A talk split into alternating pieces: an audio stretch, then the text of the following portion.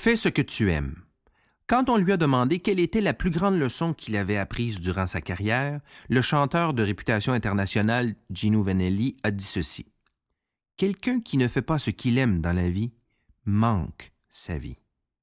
Et c'est pas une déclaration à moitié, ça. Manquer sa vie.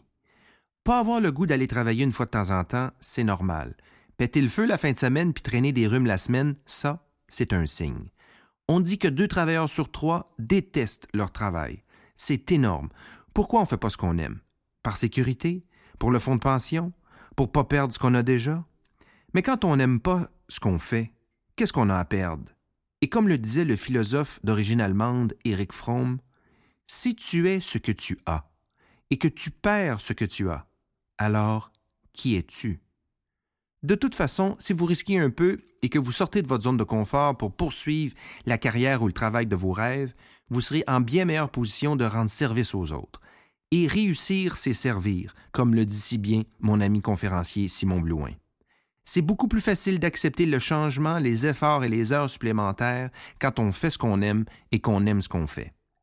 L'univers ne connaît pas de vide.